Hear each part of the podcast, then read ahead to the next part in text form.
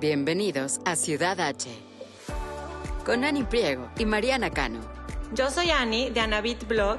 Y yo soy Mariana de Yo Mariana. Esto es Ciudad H. En Ciudad H descubrirán Houston con nosotras, una ciudad que respira arte, gastronomía, cultura y miles de actividades que ni se imaginan.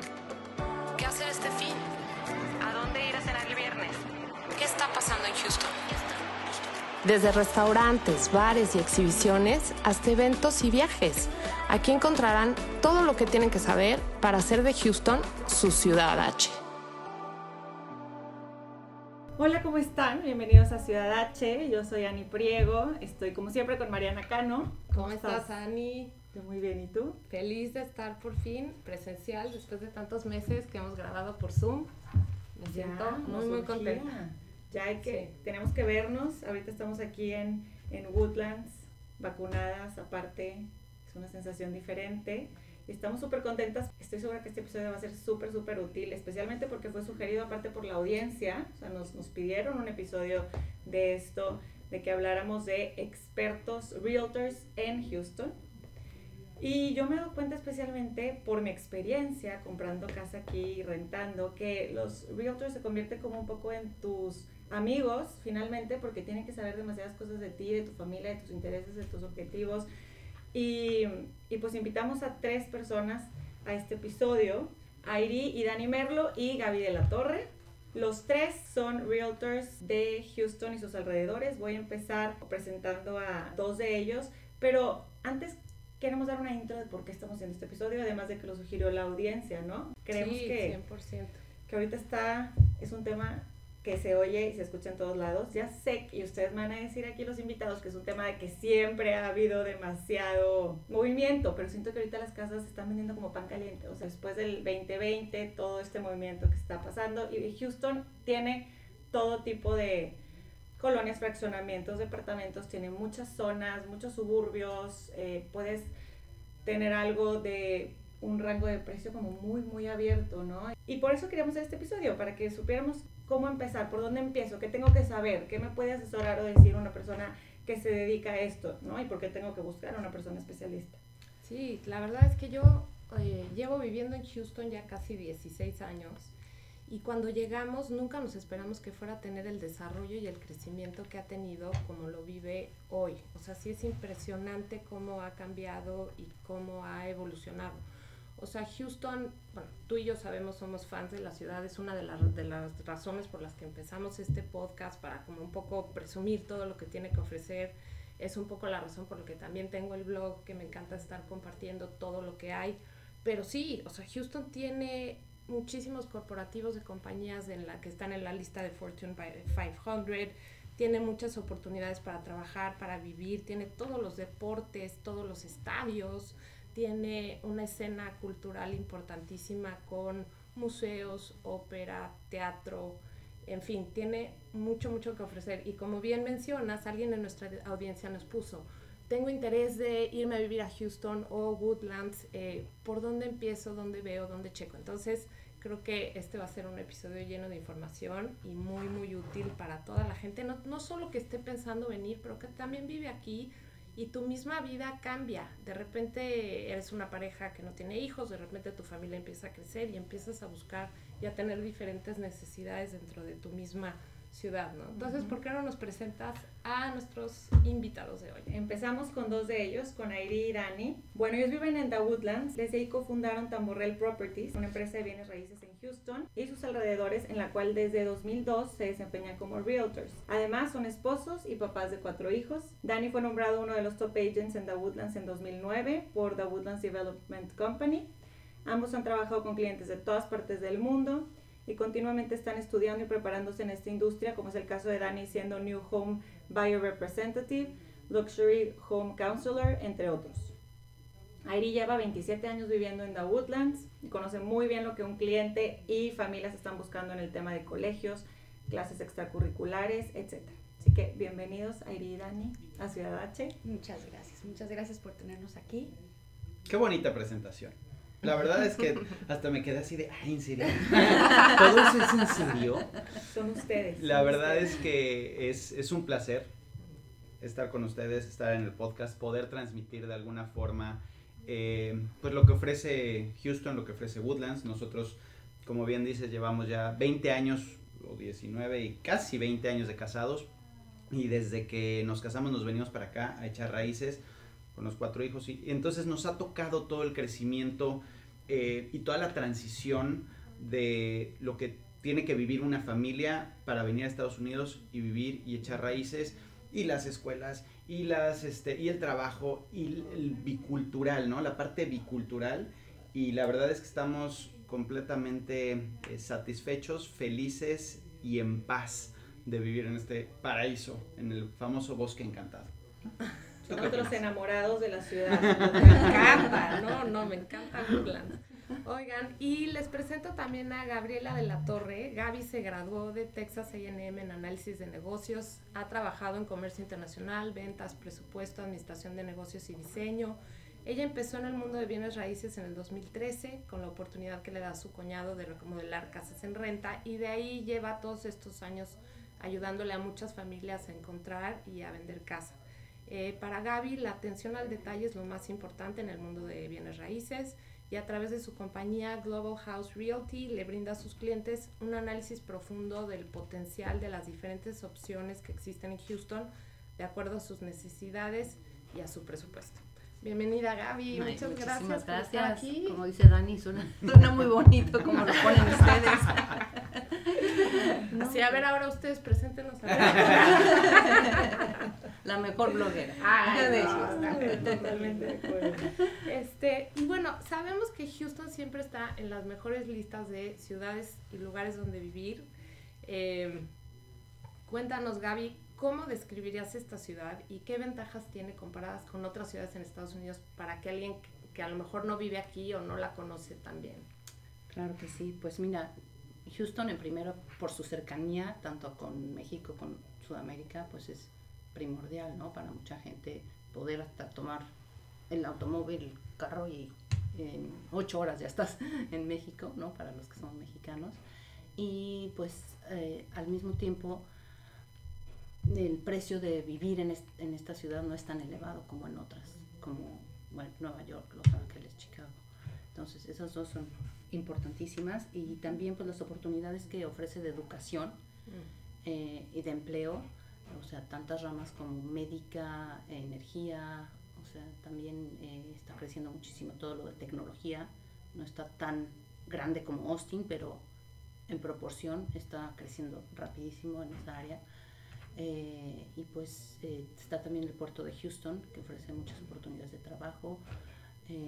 la construcción, que bueno, ya hablaste un poco de eso, que está a todo lo que da, tanto en casas, departamentos como condominios y pues em, tiene muchos suburbios interesantes que te prestan todos los servicios. Entonces no es solamente ya quedarte en Houston, sino ver hacia afuera y hacer tu vida ¿no? en, esos, en esos lugares. Claro, sí. ¿Algo que quieran agregar de eso? Pues sí, yo creo que el, el tema del aeropuerto, ¿no? como bien mencionaste, es, es la entrada al mundo de, de, de, donde estés, ¿no? Teniendo un aeropuerto intercontinental con vuelos prácticamente a toda la República Mexicana. Es el segundo lugar después de la Ciudad de México que más vuela a la República Mexicana. O sea, ni Guadalajara ni Monterrey vuelan tanto dentro de a la República Mexicana como Houston. Entonces eso hace pues, que sea sumamente conveniente para la gente que quiera vivir aquí, que trabaje en México y que su familia esté aquí por diferentes razones que eso pueda, pueda hacer. eh, y otro punto muy importante también que no nada más, y bien mencionaste el tema de los precios, eh, somos el lugar más barato prácticamente de todo Estados Unidos para la calidad de vida que ofrece. Okay. Y Woodlands en este caso, eh, hace un mes o un poquito más, lo nombraron el primer lugar para vivir y crecer una familia en Estados Unidos, no en Texas, no en, en Estados Unidos. Wow. Entonces, esos son puntos muy importantes donde tu dinerito pues está bien protegido. Entonces sí creo que era importante este, hacer mención de eso para que la gente esté tranquila y esté segura de que la inversión que se hace aquí vale. Claro. Uno de los suburbios sin duda que se ha vuelto más popular es, es de Woodlands y hablando específicamente de, de este lugar, Muchas veces la gente está indecisa, yo creo que seguramente les ha pasado a ustedes de dónde vivir, de si me voy a vivir a, a Houston, a downtown, o me voy a algún suburbio. ¿Qué factores creen que debe de tomar la gente en cuenta para tomar esta decisión? ¿Qué ventajas o desventajas le ven? Eh, bueno, Woodlands, como bien sabemos, es un master plan community. Entonces es un, es un, un suburbio, pero ya es una ciudad, o sea, es una ciudad.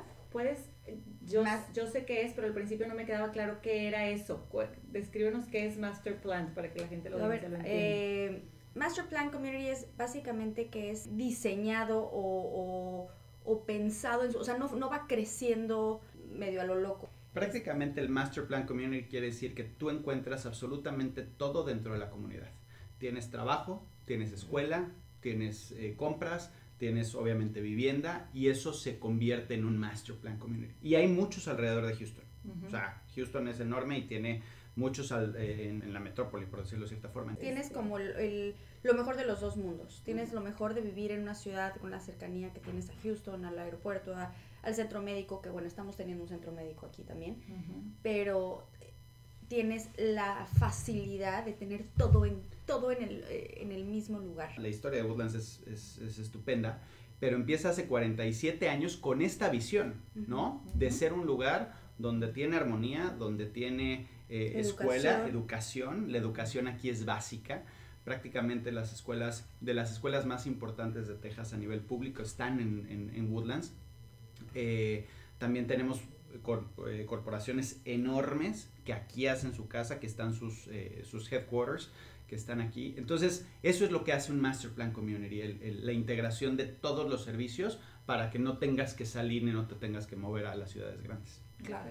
Y yo tengo muchas preguntas de amigos o gente que a lo mejor se quiere vivir aquí y dice, estoy considerando Woodlands, estoy considerando también Houston en algún suburbio, pero no estoy segura si quiero irme a Woodlands o quiero vivir en Houston, o sea, como qué diferencias verían, o sea, a lo mejor me refiero a lo mejor si es una familia sin hijos y a lo mejor está buscando una vida un poco más eh, de ciudad eh, per se o eh, que tienen niños o quieren a lo mejor una vida más tranquila en Woodlands.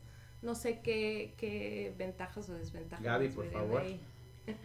Pues sí, definitivamente es qué estilo de vida estás buscando y que también, eh, pues, lo que siempre decimos en, cuando empezamos a hablar con una familia que está buscando, pues también saber bien tu situación, en dónde estás parado, para tener una situación realista. Claro. ¿Sí? Entonces no empezar a ver así, eh, a pensar que a lo mejor quieres donde están tus amigos que conoces y ellos pues por alguna situación en particular necesitan estar en esa escuela o algo así o um, también pues en ese eh, distrito o cerca de un hospital o sea hay que ver muy bien claro. no irte a la primera que que te suene o que porque tienes a alguien no irte a ese lugar tan de, inmediato yo pensaría primero explorar bastante eh, las zonas y eh, ver ver bien en papel, o sea, cuáles son tus prioridades, no acelerarte, o sea, como dicen por ahí, no tener prisa de meter la pata, sino... Claro. O sea, y justo hablando de explorar todas uh -huh. las zonas, es impresionante lo grande que es Houston y toda, yo tengo un grupo de amigas grandes, seremos como 15 el grupo de amigas mexicanas, uh -huh. Yo creo que todas vivimos en colonias distintas, es impresionante, sí. ¿no? Dirías, bueno, tenemos muchas cosas en común, y tengo amigas en Sugarland, tengo amigas en Mero Houston, uh -huh. tengo amigas en Katy, tengo... Entonces, para alguien que no conoce bien Houston, eh, ¿cuáles dirías que son como las principales zonas en donde eh, podrías a lo mejor vivir? Pues sí, buscando lo mismo, eh, ¿qué es lo que estás buscando? Si estás buscando educación y estás buscando pues una escuela en particular, sí tratar de vivir cerca de esa escuela porque el tráfico sí con lo mismo que hemos hablado que ha crecido tanto, sí, ya es un problema. Sí, sí, el Entonces. Eh, si ya tienes la visa de estudiante o si tienes el programa en el que pueda entrar, pues buscar vivir lo más cercano que se pueda a la escuela en la que te vas a ir. En el caso de la gente que, de las personas que tienen hijos o si vienen ellos mismos a estudiar una maestría o un posgrado, pues buscar vivir lo más cerca posible de, de la escuela, ¿no? De esa escuela. En otros aspectos, por ejemplo, eh, como decías, una pareja que ya a lo mejor sus hijos crecieron o que no tienen hijos, buscar la vida más de todo lo que ofrece el teatro, eh, ¿Qué- eh, los deportes, todo eso, son? pues sería, yo diría cerca de Montrose, cerca de Heights, eh, hasta Rice Military, o sea, está, digamos, a 20 minutos de todo esto, sin tráfico, ¿verdad? Pero, bueno, Right, right. eh, eh, a comparación de una hora de todos los que estamos en las afueras, ¿no? Yo lo que creo es que sí depende mucho de, de las características que tenga ya tu familia como tal, ¿no? Por ejemplo, si tienes hijos muy activos, que les encanta salir a la bici, que quieres que estén más independientes, que quieres eh, darles una súper buena educación, yo creo que Woodlands es un paraíso en ese tema, ¿no? Si de alguna manera eres una familia que sí es activona, pero a lo mejor no tanto en esos temas de, de cosas de outdoors, pero les gusta mucho, por ejemplo, disfrutar de el teatro, de ir a mucho museos, de tener una vida cultural a lo mejor más este de cada fin de semana, bueno, pues a mejor eres más rata de, de, de ciudad, De ciudad. ya sabes, y estás buscando algo más te para queda allá. también, lo- ambas, o sea, como sea viceversa, que lo te queda vivir 40 desde minutos. Woodlands, claro. Es, es como decía Gaby, realmente es, don, o sea, uno, una de las cosas que, que no hacemos en México que, hace, que se hace en Estados Unidos es escoger dónde vivir de acuerdo a las escuelas. ¿no? El, el mexicano no, no entiende mucho ese concepto de aquí voy a vivir porque a esa escuela van a ir mis hijos. Sí. Y realmente aquí sí es así. Eh, el Sí, van a americano escuela se- pública, obviamente. el americano se cambia cada de unos- Cinco a siete de, ajá, años. de 5 a 7 años porque se cambian de o sea van cambiando los niños de escuela de primaria secundaria y entonces se van cambiando porque quiero ahora que vayan a ese quiero que vayan a esta entonces realmente sí es uno de los factores importantes creo al decidir dónde vivir Em, digo la- las escuelas en particular Sí, pero 100%. pero porque finalmente ir al museo ir al eh, eso lo puedes hacer Es, el estilo de vida definitivamente, y como bien dices, ¿no? O sea, querer estar en una ciudad grande, que es, Houston es pues, la cuarta ciudad más importante de Estados Unidos, eh, te ofrece muchas cosas muy padres, vida nocturna, todo eso. Y el otro lado tienes la parte de Woodlands, que es mucho más familiar, mucho más tranquilo, y yo se los digo a mis clientes. O sea, si tus chavos tienen, no sé, entre 18 y 20 y tantos años, Woodlands podría ser hasta un poco muy calmado, ¿no? Este, si estás enfocado en, en- en lo que es ejercicio, ¿no? Aquí, por ejemplo, se hace el Ironman, se hace, se hace el maratón de Woodlands, se hace, está sumamente enfocado en la naturaleza, en, en- deportes eh, eh, outdoors, en exteriores. la reserva nacional que puedes- Tenemos una reserva estupenda, preciosa, que puedes hacer bici de montaña. Entonces, hay muchas otras cosas que no te da lo que la ciudad te da. Pero como bien dice Airi, pues lo tienes a tiro de piedra, ¿no? Te quieres ir a cenar a un buen restaurante o al primer, mm, eh, al chef o a Shuwara, lo puedes hacer a 45 minutos. Claro.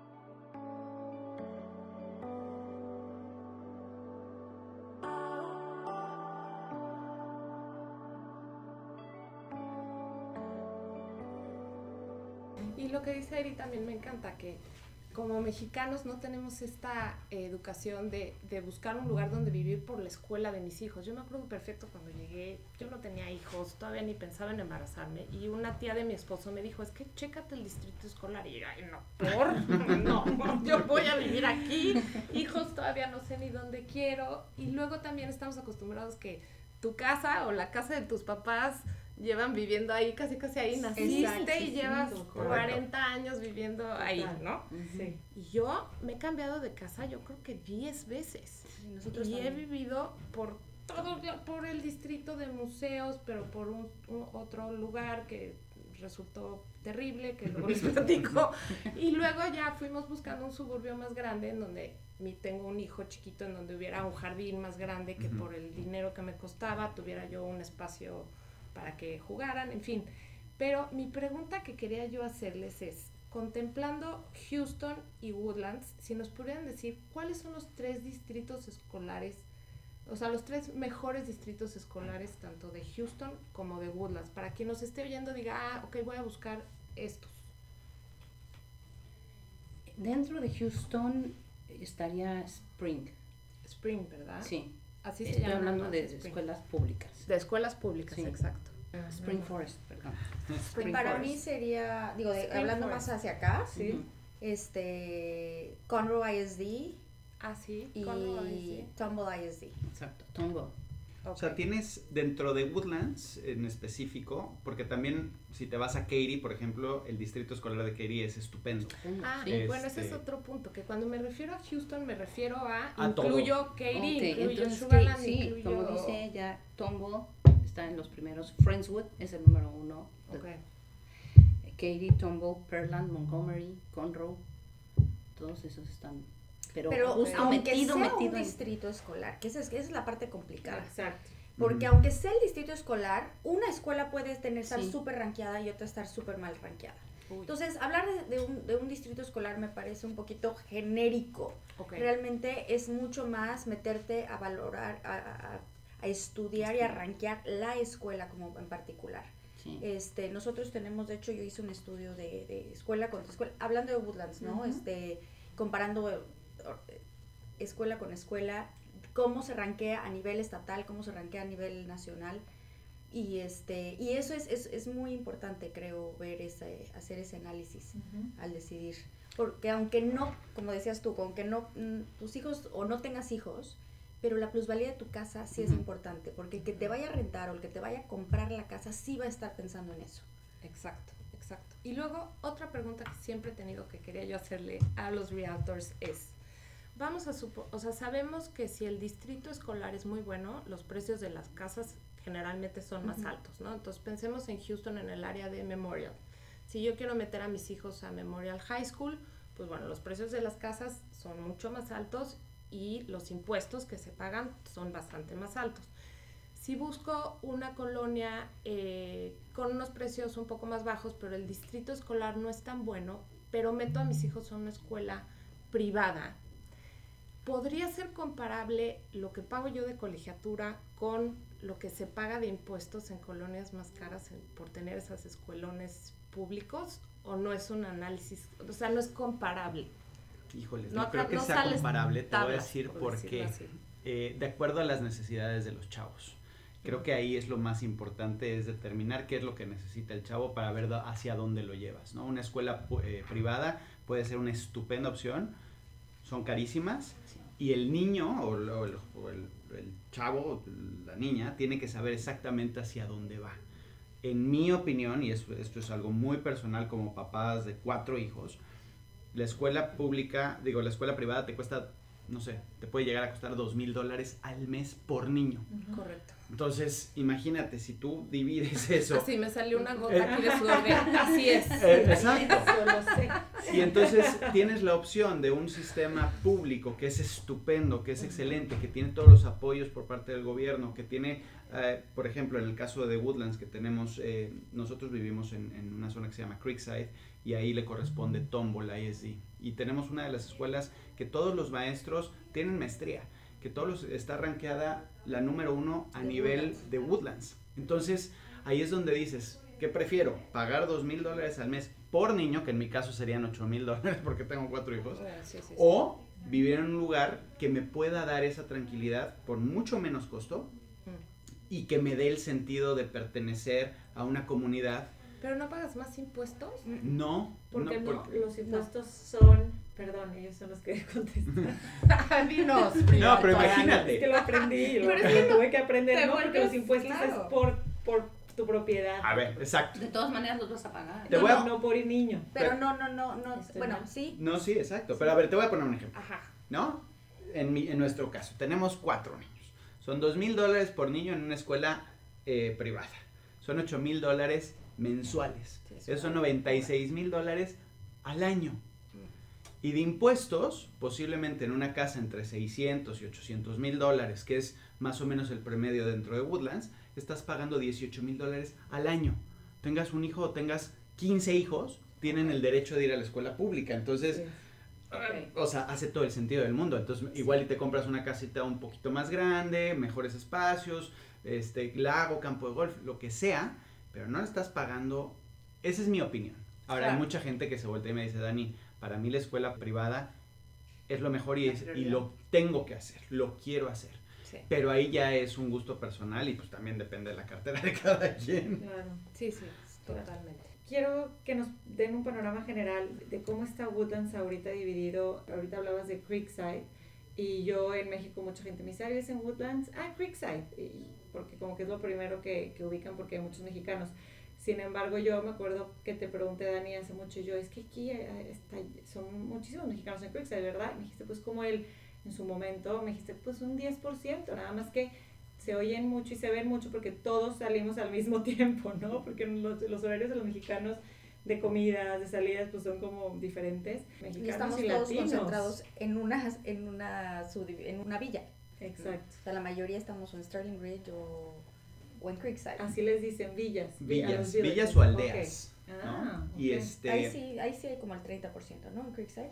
O 25%. Yo, yo, creo que, yo creo que podría ser hasta más, pero eh, a final de cuentas, y, qué padre poder platicar de la historia de Woodlands porque nos apasiona. Digo, Irene nació aquí, entonces ella sabe perfectamente y ha, ha visto crecer Woodlands.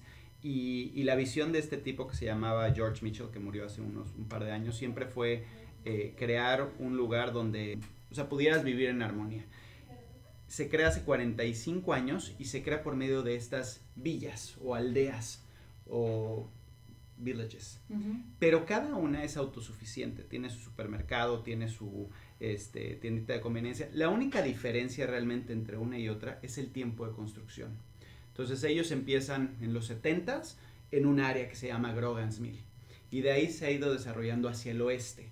Y entonces de Grogan's Mill se pasa a Panther Creek, de Panther Creek se pasa a Alden Bridge, de Alden Bridge o Cochrane's Crossing, Alden Bridge, Indian Springs, Sterling Ridge y, eh, y Creekside es simplemente esa la única diferencia. O sea, no, no es de que una sea mejor que la otra, sino más bien una es más vieja que la otra. Cada una de ellas tiene su, su, su, su charm, su, su carácter, su encanto.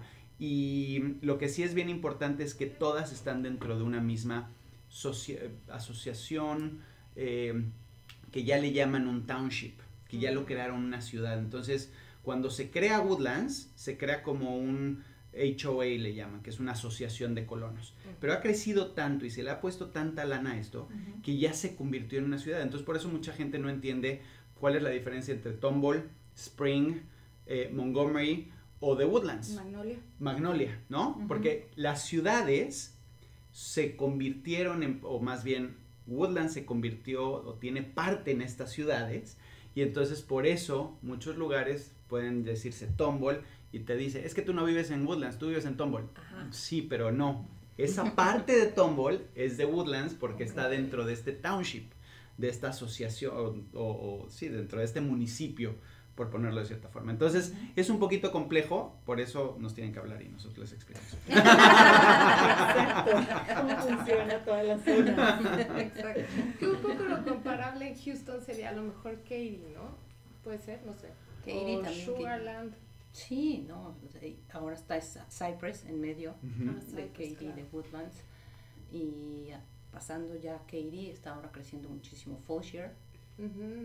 Sí, Entonces es, como lo mismo que tú dices, ya lo más nuevo está yendo más hacia afuera, hacia más lejos, pero más nuevo y más también con todos los servicios están creando las master plan communities más en los afueras. ¿no? Y eso es lo que está buscando la gente también, ¿no? Algo nuevo, algo pues, que estrenar. Y entonces por eso precisamente en el caso de Creekside, que es la última villa que se desarrolla en Woodlands, em, está tan, tan, tan habitada por mexicanos o por latinos, porque pues al final de cuentas lo que queríamos era estrenar, ¿no? Entonces estas nuevas áreas como Bridgeland, por ejemplo, que es estupenda también, em, yo creo que siempre hay un roto para un descosido y siempre vas a encontrar el lugar perfecto dentro de Houston. Creo que, creo que a final de cuentas ese es el, el, punto más importante, que lo que busques lo encuentras en Houston. Sí, sí, somos muy privilegiados, la verdad, de vivir acá. Todas las opciones que ofrecen. Yo tengo unos grandes amigos que viven en Woodlands y siempre, y ellos particularmente se cambian muy seguido de casa, pero es un poco por lo mismo, porque es que ya abrieron este nuevo y está, y se cambian de casa. Entonces cada vez que venimos es de, a ver, mándanos otra vez tu ¿Ahora qué casa vamos? ¿Dónde estás ahora? Entonces, qué maravilla el estar en esta, en tanto Houston, Woodlands, qué increíble. Entonces, por todo esto que venimos platicando, yo creo que la base es hablarle a un realtor que les explique. Yo, de verdad, cometí el error de quererlo hacer nosotros solos y sí siento que cometimos muchos errores y muchas patas en comprar en lugares que a lo mejor no eran donde debimos haber comprado. Y eh, ¿qué es para, o sea, cuando la gente está buscando un realtor, ¿qué le recomendarían ustedes que se enfoque? O sea, que sea una persona, a mí se me hace invaluable de ustedes tres el idioma, ¿no? Que les puedan eh, explicar en español, que sepan todo el rollo financiero. ¿Qué, ¿Qué otras cosas se les hace a ustedes clave para cuando esté alguien buscando un realtor que les ayude? Pues siempre alguien que te lo recomiende a alguien, ¿no? No nada más eh, que ves un anuncio ahí en tus departamentos donde estás rentando y, ni lo conoces ni nada. Entonces siempre preguntar entre familiares, profesionales, eh, amigos, que alguien te recomiende un buen realtor, eso es básico, que sea en tu idioma, porque ahora sí que como decía mi mamá cuando llegamos a vivir aquí, es que yo me enfermo en español. Y, no le puedo hablar al doctor. el corte de pelo se puede explicar. el corte O sea, lo hablamos y lo conocemos el idioma inglés, pero es... ahora imagínate cerrar un contrato de... Sí, que todos los contratos, bueno, tienen que estar en inglés, pero eh, hay otros eh, profesionales que también están involucrados, como el... Eh, el que hace la inspección, pues posiblemente no entiendas de entrada todo lo que trae ese reporte que es enorme y pues sí los puedes eh, guiar en cuanto a qué, qué es lo más fuerte de este reporte, realmente vale la pena esta casa o no vale la pena. Eh, pues con el banco también tener contactos que hablan español, con los eh, préstamos para extranjeras o préstamos si ya llevan unos años aquí. Alguien que hable español, la cultura, sí, no solo te va a entender, sino te va como a participar de muchas cosas que se salen un poquito fuera de nada más la casa, pero de la vida y de la cultura. O sea, que, que, no tienen precio, ¿no?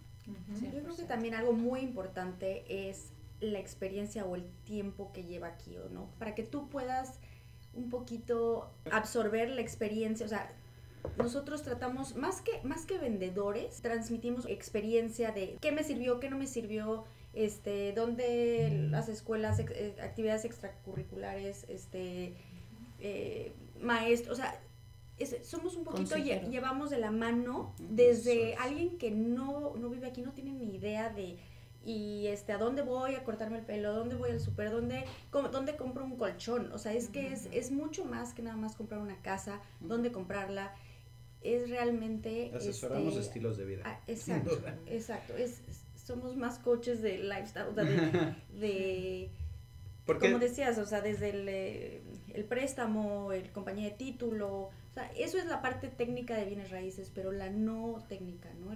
¿Y sabes cuál es otro punto importantísimo? La gente no entiende cómo funciona bienes raíces en Estados Unidos. La gente piensa que es igual que en México, que tú vas, avanzas en el coche y ves tres letreros de tres personas que tienen la casa a la venta y tú le hablas a una de esas personas y esa persona te enseña esa casa en específico. Aquí funciona completamente diferente. Aquí los agentes de bienes raíces tenemos nuestra, nuestras tareas y nuestras obligaciones muy claras.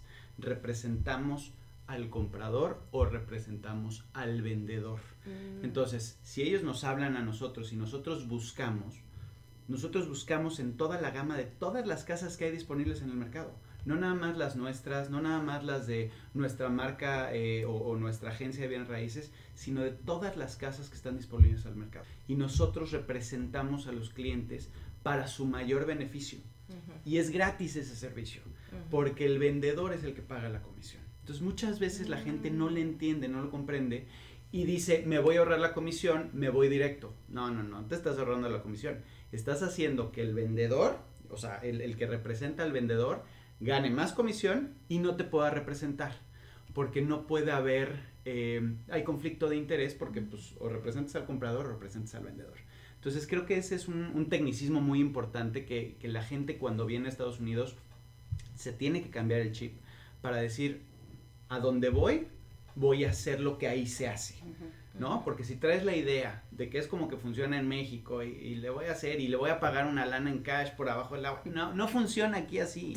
Aquí las, las, cosas son muy claras, el sistema funciona perfectamente bien, es un proceso muy claro donde sí necesitas asesoría, por parte de un profesional, que como bien dicen en español es básico, que conozca es más que básico, que tenga experiencia, porque desafortunadamente es un negocio donde la gente piensa que es fácil y se mete, pero es un tema legal, es un tema de, de, de mucha profundidad donde no te puede asesorar la persona que acaba de sacar su licencia. No funciona así. O sea, aquí sí la, la, e, está en juego muchas cosas que la gente no lo comprende y dice, ah, vendió una casa y se metió una lana. Por supuesto que no. Y por eso creo que lo más importante es la experiencia y, y, que, y que sepan cómo funciona bienes raíces en Estados Unidos. No les cuesta.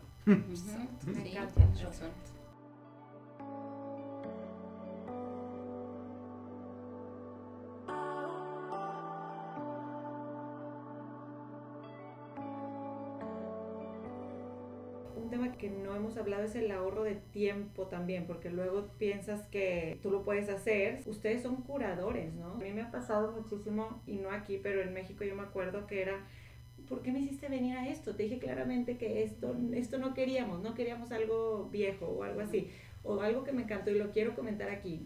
Dani fue mi realtor, vivo en una casa que nos vendió Tamborrell, pero yo me acuerdo de una anécdota. Yo estaba basándome en tres zonas escolares, queríamos mucho verde.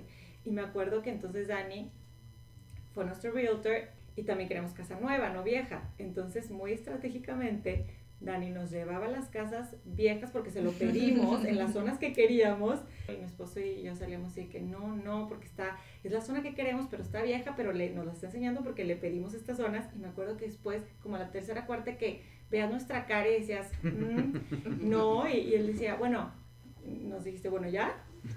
No quiero que se llenen el, el, el, disco duro. El disco duro, el, disco, duro, de, virus. de, virus. Entonces ya, ya quieren más porque hay más, pero y nosotros solos no, ok, no, ya mejor vámonos a esta zona donde sí sabemos que no tienen, tenemos que remodelar, etcétera, etcétera, etcétera, pero como realtors ustedes tienen que llevarnos por ese camino, ¿no? O sea, y también toma mucha sensibilidad de conocer a la persona. El, entender las necesidades, porque muchas veces, es, siempre lo he pensado, eh, bienes raíces, trabajas con emociones, no es transaccional.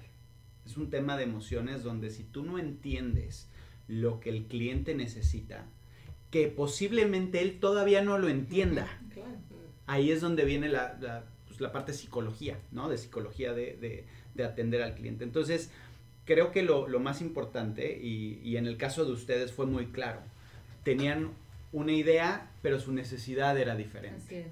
Entonces, si nosotros como agentes de bien raíz nos sentamos y entendemos la necesidad y ponemos los puntos claros y les podemos ayudar en todo el proceso, porque te conviertes, me han tocado divorcios en el coche. Oh, para que me entiendas. O sea, me han tocado... ser muy emocional me ha tocado la amante en el coche. Ay, no. Me ha tocado, este, o sea, cosas increíbles también, cuando le dice que va a ser papá, o sea, ¿por qué? Porque estás en un negocio 100% emocional. Entonces, cuando nosotros entendemos que la casa no es una transacción, sino es una emoción y van a vivir experiencias increíbles y lo entendemos de esa forma, entonces te puedo asesorar. Y no nada más te asesoro con la casa, sino te asesoro con el financiamiento porque sé cuánto puedes pagar. Te asesoro con el tema eh, eh, de visas para vivir en Estados Unidos porque ese es tu sueño de vivir en Estados Unidos. Te asesoro te asesoramos para comprar colchones. O sea, ¿por qué? Porque se convierte, te, te vuelves muy íntimo, te vuelves muy cercano. Porque pues con quién más vas a tener esa confianza de decir, esta es mi recámara, este es mi baño, esta es mi cocina, y aquí voy a vivir todas las experiencias que vienen. Oye, les hablamos a todas horas, ¿eh? No, no, yo era... 24/7. Yo era, Dani, una, otra opción de casa de compra, y yo, es que yo quiero ir a la casa de noche a ver qué tanto ruido hay, y, me acuerdo que ahí te conocí a Eri yo, yo, pues muy intensa, quería ver cuánta luz en el atardecer en la cocina porque la veía muy oscura y entonces luego quería ir a acostarme en el cuarto principal y oía en el piso, en el piso. Y oía O sea, esas historias las cuentan ellos, de no sabe la clienta que tuve que se iba a acostar a la casa. Pero es que como compradores lo hacemos también nosotros. Sí, claro. Esa es la cosa, que también al cambiarnos tanto de casas y todo, también sabes la otra parte y te conviertes en el comprador y sabes que es importante irte a acostar al piso a oír, ¿no? el, A, ver la casa de noche, o sea, no, no me está hablando en otro idioma, me está hablando en cosas que yo también haría. Entonces, esa parte la compartimos. Sí, sí, gracias. ¿Sabes? No me cuentan la historia. y hay algo ahorita que, que mencionan de, pues de vivirlo también del otro lado. Y yo quisiéramos, aquí nos gusta hablar también como de a veces aprender de los errores, ¿no? Y, no sé si, si han tenido algunos de ustedes alguna experiencia que, que, los haya formado en realizar mejor su trabajo, que digan, bueno, de esto aprendí y, pues para mis futuros clientes voy a ponerlo en práctica porque tuve aquí esta, esta no necesariamente mala experiencia, pero experiencia en la que aprendo, ¿no? Y puedo mejorar. ¿Sí, alguna? Muchísimas, Gaby. ¿Alguna pues que te venga a la cabeza? Escuchar, o sea, escuchar, escuchar, mm, antes de quererles hablar y echar todo tu, tu rollo o tu experiencia, tratar de aprender a ver, descifrar las claves entre la pareja, si es que son una familia con hijos, las necesidades, no acelerarte con la decisión y tratar de descifrar mm, qué es lo que más les va a servir y sí llevarlos a los que ellos te están pidiendo para ver que lo vean y no y no crean que los estás queriendo encajonar en una decisión, sino que vean las razones por las que quizá esa no es la mejor opción, pero escucharlos, escucharlos, hacer eh, una lista de, de, A veces el mundo ideal, pues no es posible, todo, las prioridades, o sea, todo lo que ellos están buscando que esté en esa casa, pero que cumpla con la mayor, el mayor número de requisitos, es, eh, es por la que te tienes que ir. Y pues sí, escucharlos más que, más que hablar, no acelerarte en la decisión. Porque al final es decisión del, del cliente, ¿no? Entonces debe ser muy frustrante a lo mejor el saber que les convenga cierta casa por ciertas razones y ver que decidan otra, ¿no? Que dices, bueno, yo no hubiera decidido eso, pero no sé. Es, es, es, un tema, por ejemplo, en mi caso sí me pasó una vez que vendimos la casa, eh, no habían visto el, el, modelo, era una casa nueva, y entonces eh, estaban muy emocionados, que era una casa nueva, que se las iban a construir a su estilo, pero no conocían la casa. Y en el momento en el que ya nos entregan la casa, ellos no podían venir porque tenían un tema de visa, entonces se tardaron eh, no sé cuánto tiempo para, para sacar la visa, y finalmente la casa construida, llegan a la casa y en el momento en el que la ven, oh gran desilusión. No. Entonces eso sí fue como, ups, Hoy ya tenemos la tecnología que ya puedes sacar videos, ya puedes estar constantemente, pero, pero ahí sí se me rompió el corazón. No fue mi decisión, fue decisión de ellos, obviamente, pero de verle la cara de no era lo que quería. Además que traemos esta idea de México de voy a construir mi casa como quiera, es, me voy a poner ocho paredes, le voy a pintar 40, quiero abrir la terraza. Exacto. Y llegas y te topas con, no, o sea, hay un floor plan, o sea, puedes escoger entre estos tres colores. ¿Qué color de piso le vas a poner y qué granito? Y, este... se acabó. exacto. Pero también eso facilita las cosas, también facilita el que tenga menos errores la casa, porque están hechas a producción, eh, porque tiene sus pros y sus contras, ¿no? Como todo, pero sí, sí el hecho de que sí sean cookie cutters que les llaman o casas similares, pero también es vas a tener una casa mejor hecha o no sé, siento que que también más rápido, están probadas, exacto. Y, y también, de, digo, de lo que hablabas de los errores, digo, en la parte de... Yo creo que aprendemos de los errores muchísimo, o sea, eso, ahí es donde está el aprendizaje en bienes raíces, ¿no? Porque ahí es donde más te metes, donde le investigas, híjole, ¿por qué la regué? O, lo que sea. Ahí está la experiencia. Ahí está la experiencia en, las, en los errores. Entonces, como, o sea, no sé cuál haya yo tenido, pero sí Ay, cálmate. Yo sí puedo decir varios, no, pero no lo voy a echar. En este momento. Exacto. No le voy a echar de cabeza, pero yo sí me acuerdo de dos o tres. Muchísimos, pero no, no sé, pero sí me acuerdo de siempre haber dicho, híjole, de ese sí aprendí, ¿no? Este. Y lo importante también es, por supuesto, por supuesto, lo importante es la, la, satisfacción del cliente al final, ¿no? Porque puede ser un proceso tedioso, puede ser un proceso de, puta, me sigue pidiendo el, el banco documentos, me sigue y entonces se vuelve cansado o la negociación y, las expectativas también, ¿no? El, crear esas expectativas que de repente eh, te, te, pasa mucho. Manda una oferta más baja porque seguro te la toman. y entonces mandan la oferta más baja y no te la toman y entonces te acaban echando la culpa. Es que tú me dijiste que me la iban a aceptar. Uy, sí. Y entonces ese tipo de expectativas, crear esas expectativas, creo que es lo que hacemos mucho los agentes de bienes raíces, eh, por falta de conocimiento, por falta de experiencia o porque simplemente no sabes qué es lo que está pasando al otro lado, ¿no? O sea, entonces eh, sí creo que está, es, un negocio padrísimo. La gente que tenga la intención de, de hacerlo, de venirse a vivir para acá, Houston es hermoso, Woodlands es increíble, tiene mil cosas que podamos este, aprender y que podamos este, disfrutar. Y bueno, con el podcast de ustedes, la verdad es que lo mantiene, ahora sí que nos Ay, mantiene al día. Es y la justo, intención. Y justo era una pregunta con la que queríamos cerrar, que es ya a nivel personal, ustedes que llevan tantos años viviendo aquí, que nos platiquen qué actividades son sus favoritas, qué les gusta hacer, Gaby, tú aquí en Houston y ustedes en, en Woodlands. Bueno, aquí en Houston no, porque estamos en Woodlands. Más bien. Pues yo vivo en, eh, sí, en los suburbios, en Katy. Me gusta muchísimo ir a- al centro, a Houston. eh, tengo familia que vive más en esa zona. Nos encanta, mi esposo y a mí, ir a caminar, o sea, ir a caminar por el Bayou o por el, eh, la zona de museos, por el centro, por Discovery Green y tomar fotografías eh, de los edificios, de cualquier escultura. Eso nos encanta. Eh, salir con las amigas, eh, ahora que tanto con, tan- con toda la pandemia, a una terraza, tomar un buen vino y platicar y desahogarte. O sea, hay miles de opciones. Eh, y pues sí, hacer ejercicio en, en, en la zona que, donde vivimos, que hay canchas de tenis, eh, miles de parques para correr, para bicicleta, para todo. Entonces, sí. Me encanta, Qué es rico. una maravilla. Qué rico, se me antojó.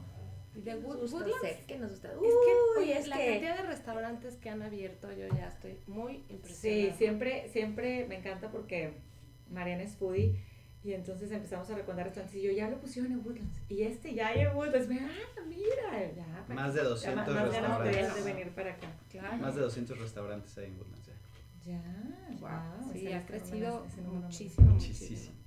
Qué ¿Qué te gusta hacer? Híjole, yo creo que Woodlands se da a conocer por sus áreas, o sea, porque simplemente desde manejar, desde caminar, desde la bici, desde tienes, o sea, sales de tu casa hay un parque, Ujú. este, ¿qué nos gusta hacer como, híjole, es ¿Qué que edades tienen sus hijos? Ya tienen adolescentes, ¿no? 19 tiene el grande, eh, Y tienen que 16. decir que ya es realtor también. También Ajá, es realtor. Felicidades. También es realtor. Ajá. Sacó su, en la pandemia sacó su licencia. Ah, súper. Este, y tenemos unas gemelitas que tienen casi 12. Ay, qué Qué lindas.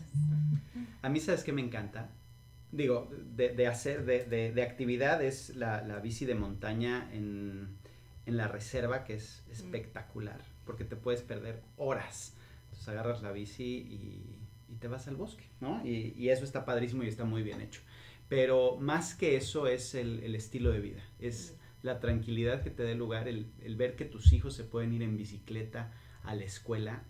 Eso a mí me sigue impactando. Llevo 20 años aquí, lo sigo viendo y me sigue emocionando, ¿no? Sí. El, el que pasas por la escuela y están todas las bicicletitas ahí este, formadas, dices, de esto es lo- de lo que se trata, Es ¿no? De paz, tranquilidad, armonía. Es como de película. Es de película, Sí, exacto. Lo ves y dices, Sí. wow. Película americana. sí. Entonces eso, eso creo que a mí no me deja de, de asombrar. Es, es, es un lugar donde, donde tienes mucha también comunidad, Donde creas muchos bonds y muchas, mucha cercanía, Vínculos. muchos vínculos con, con, con personas que están igual que tú, porque aquí la familia se convierte en los amigos.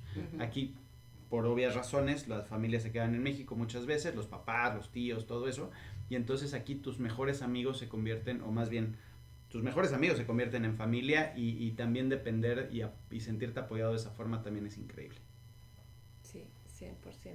Se vuelven tu familia, definitivamente. Sí, lo hablamos, lo hablamos mucho y, y lo seguimos confirmando. Antes de la última pregunta, me gustaría saber algo que hemos estado platicando, pero, pero quisiera saber qué les sirve a ustedes o cómo manejan ese, híjole, es que siento que ahorita estoy pensando en casos de cómo ustedes tienen que trabajar con gente y con personas que a veces estamos de mal humor, que a veces estamos tenemos conflicto con la pareja sobre la futura casa o departamento que vamos a comprar o rentar y ustedes tienen que ser de intermediarios y no sé, como que se me ocurrió ahorita si hay algo que, que nos puedan platicar que les sirva a ustedes, como, no sé, están en el carro y van a bajarse a, a trabajar y van a tener que lidiar con este tipo de personas y la energía a lo mejor está ahí un poco Densa. densa y pesada, o sea, ¿cómo le hacen? O sea, yo este, lo pienso de los doctores, lo pienso de los abogados, lo pienso en este caso, ahorita pensábamos eh, en esta conversación, dije,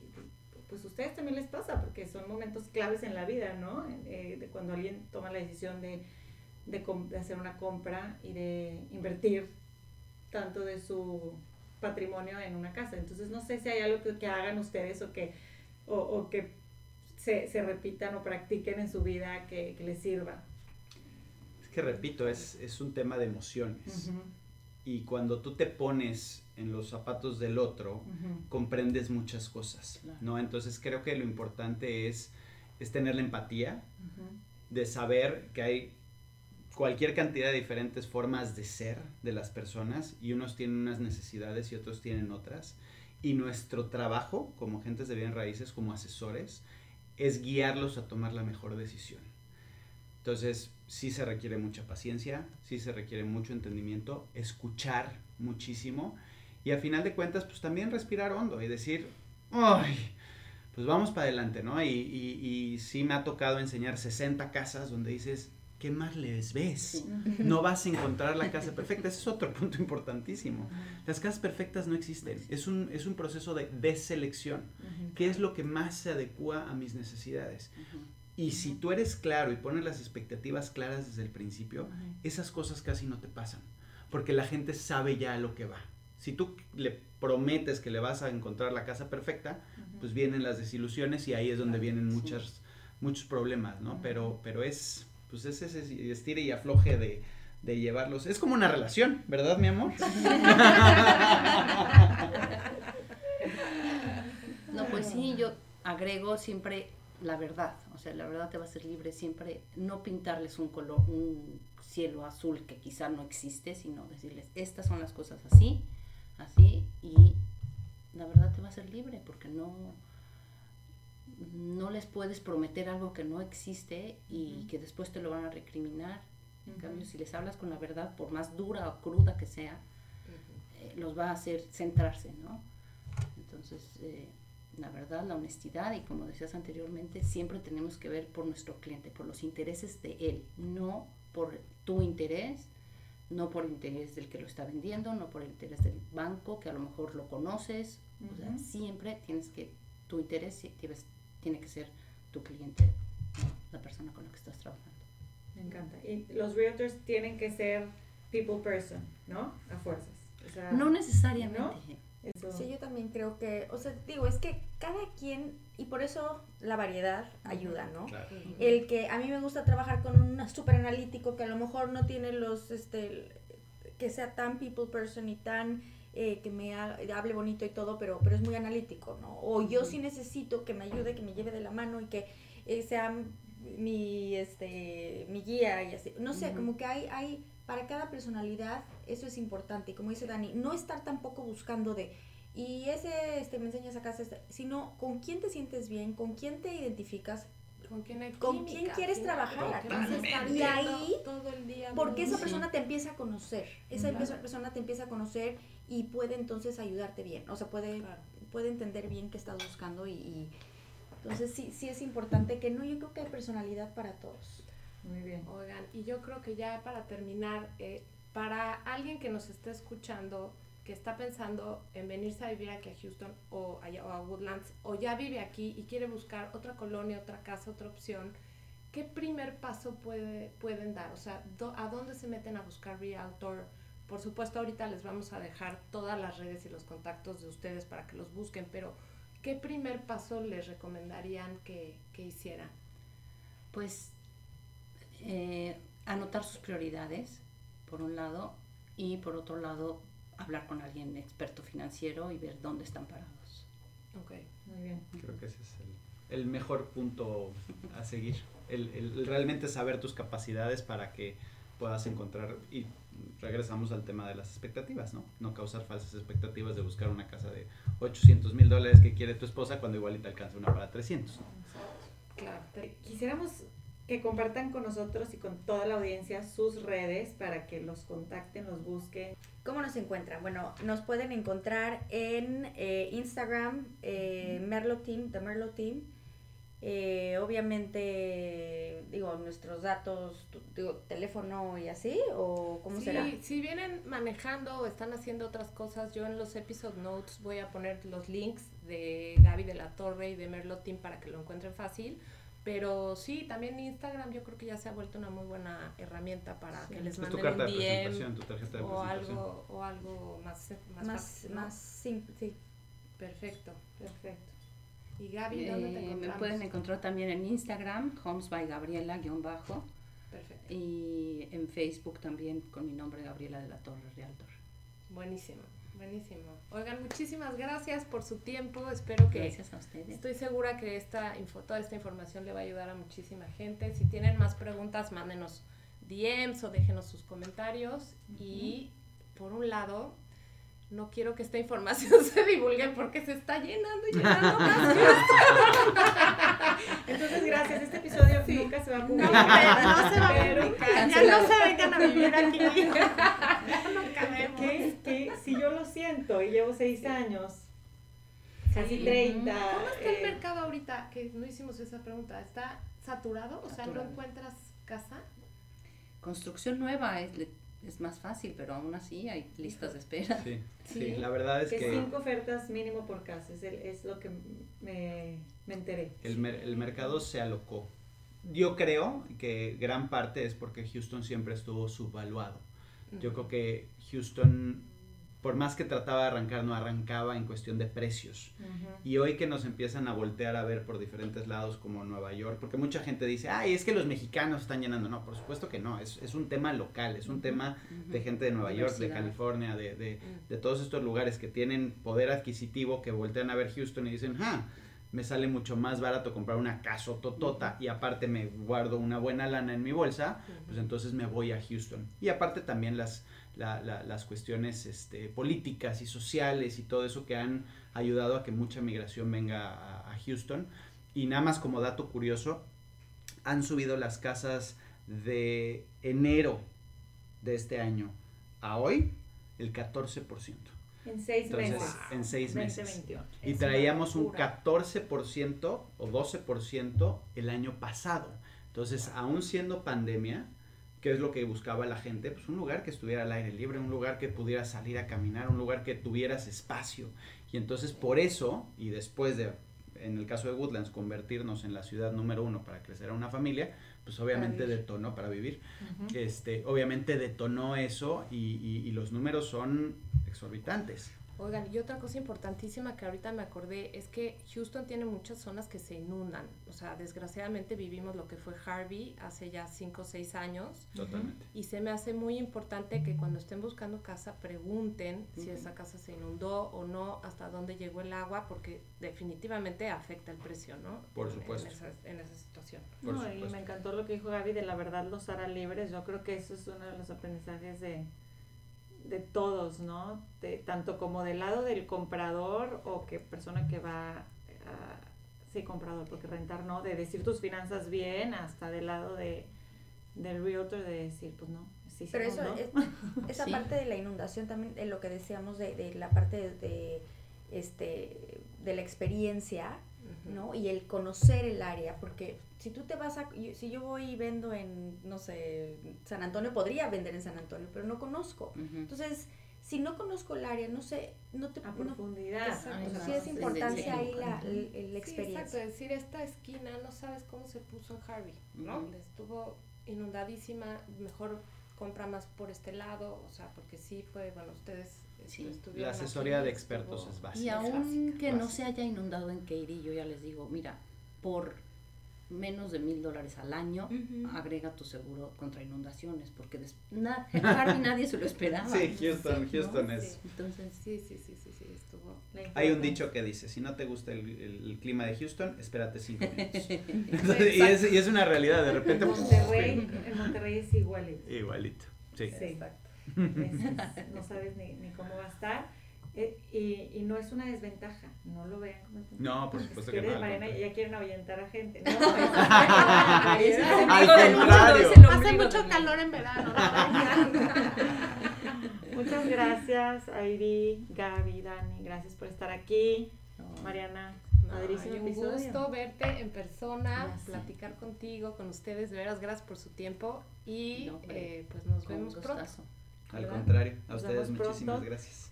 Sigan también el podcast mientras estén buscando a, a nuestros realtors que tuvimos hoy en Instagram. No se les olvide seguir arroba Ciudad H Podcast.